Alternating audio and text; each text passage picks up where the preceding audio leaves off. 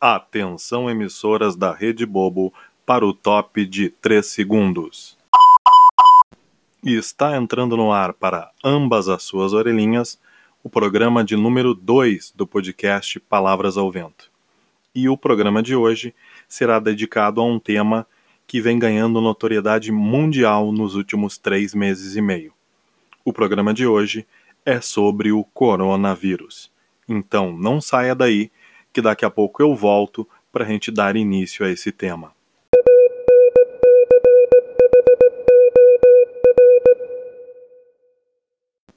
Olá, meu querido ou minha querida ouvinte. Aqui quem fala é Rodrigo Domingues e antes de mais nada eu quero pedir desculpas a você por esse ser um programa não roteirizado e não editado, uma vez que eu optei por falar a você da maneira mais natural e menos mecânica possível sobre este vírus que tem assolado o mundo nos últimos três meses e meio e que infelizmente já chegou ao Brasil.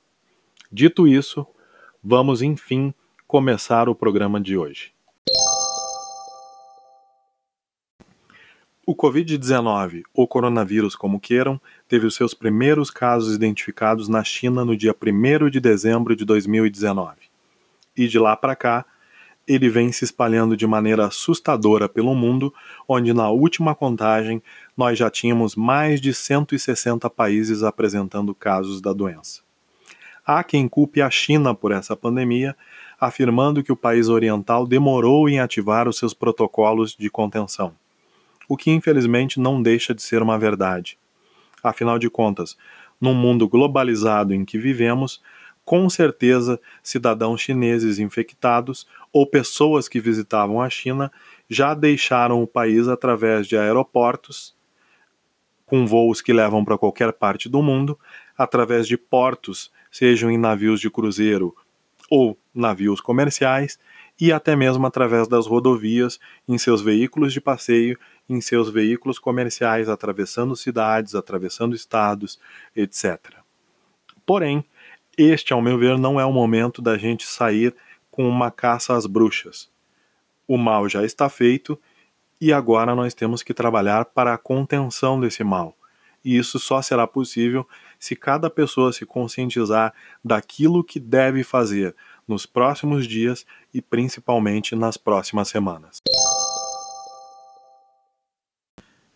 Além da China, que apresentou um crescimento gigantesco na disseminação do vírus nos primeiros dias e também apresentou um grande volume de mortos, nós temos o Irã, segundo informações, tendo uma morte a cada 10 minutos. Nós temos a Itália, que, segundo informação atual, ultrapassou a China no número de casos e no número de mortos. E nós temos também a Espanha, onde este vírus vem crescendo de maneira assustadora.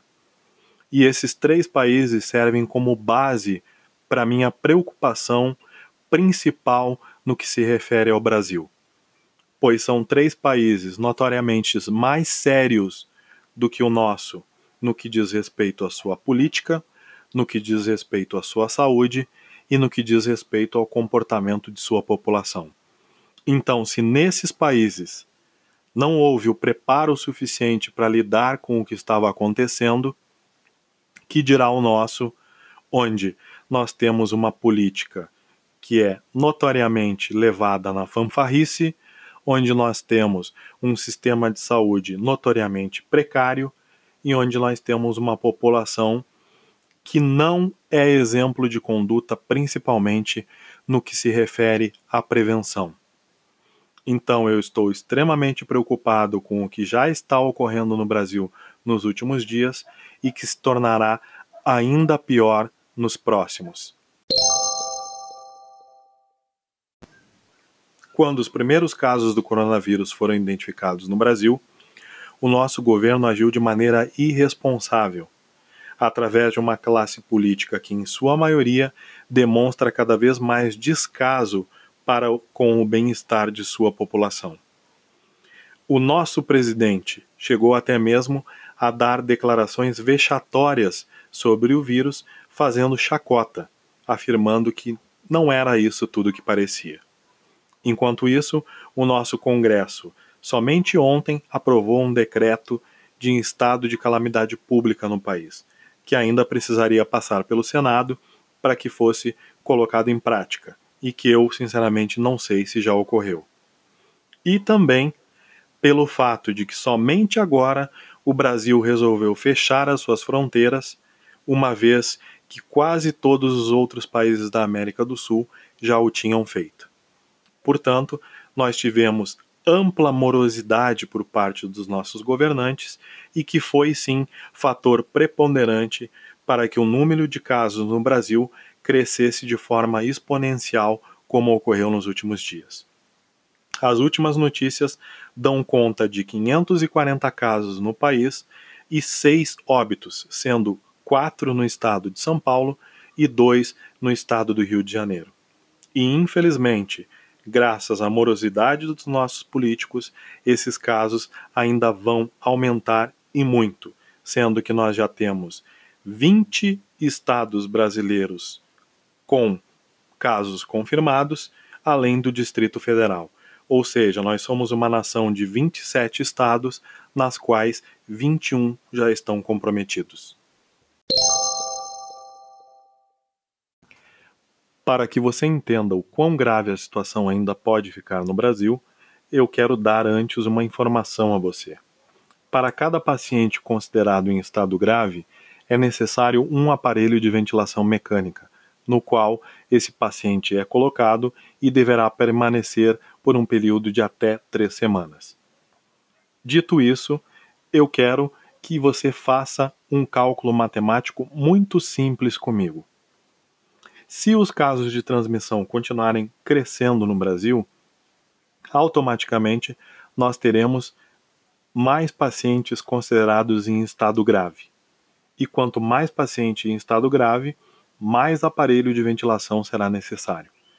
Até que chegará um momento em que o número de pacientes em estado grave irá superar o número de aparelhos disponíveis.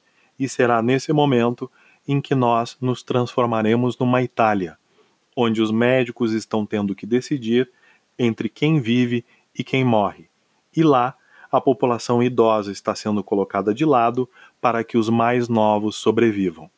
Agora imagine você, o quão angustiante deve ser você morrer sozinho, isolado e sem poder respirar. É algo extremamente triste e extremamente sério. Mas agora eu quero convidar você a refletir sobre aquele que eu considero o fator principal para a disseminação desse vírus no Brasil, que é justamente o comportamento de nossa população. É de notório conhecimento que o brasileiro não é lá muito responsável no que diz respeito à sua saúde, principalmente a prevenção. Basta você tomar como exemplo o quão rápido foi a disseminação do vírus HIV no Brasil desde o seu surgimento.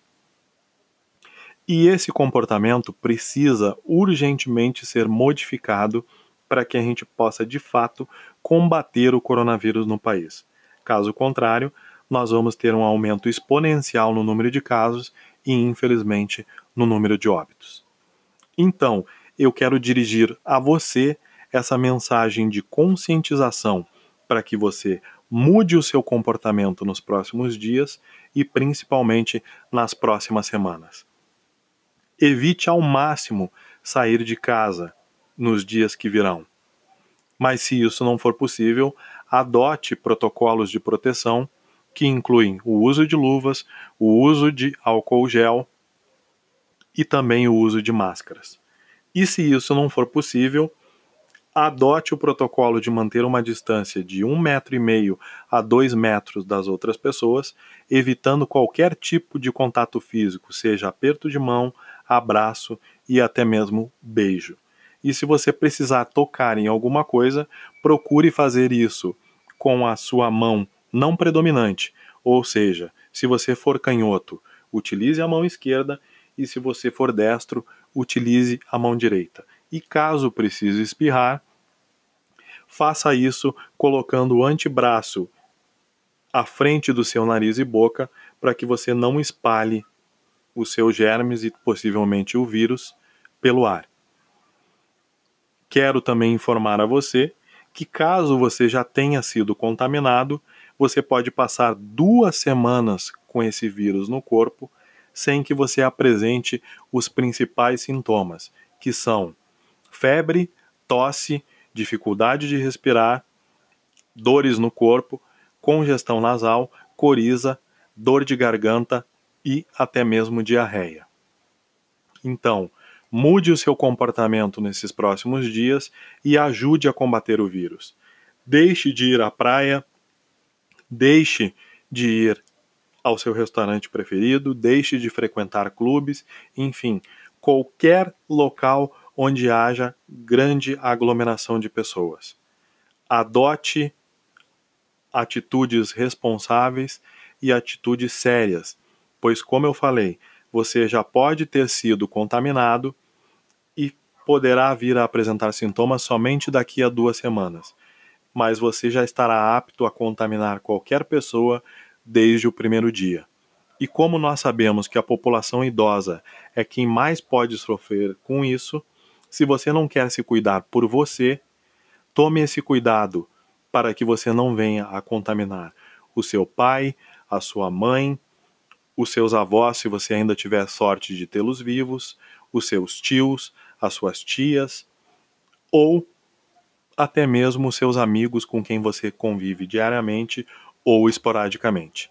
Infelizmente, nós estamos vivendo um período em que nós temos que estar isolado das pessoas.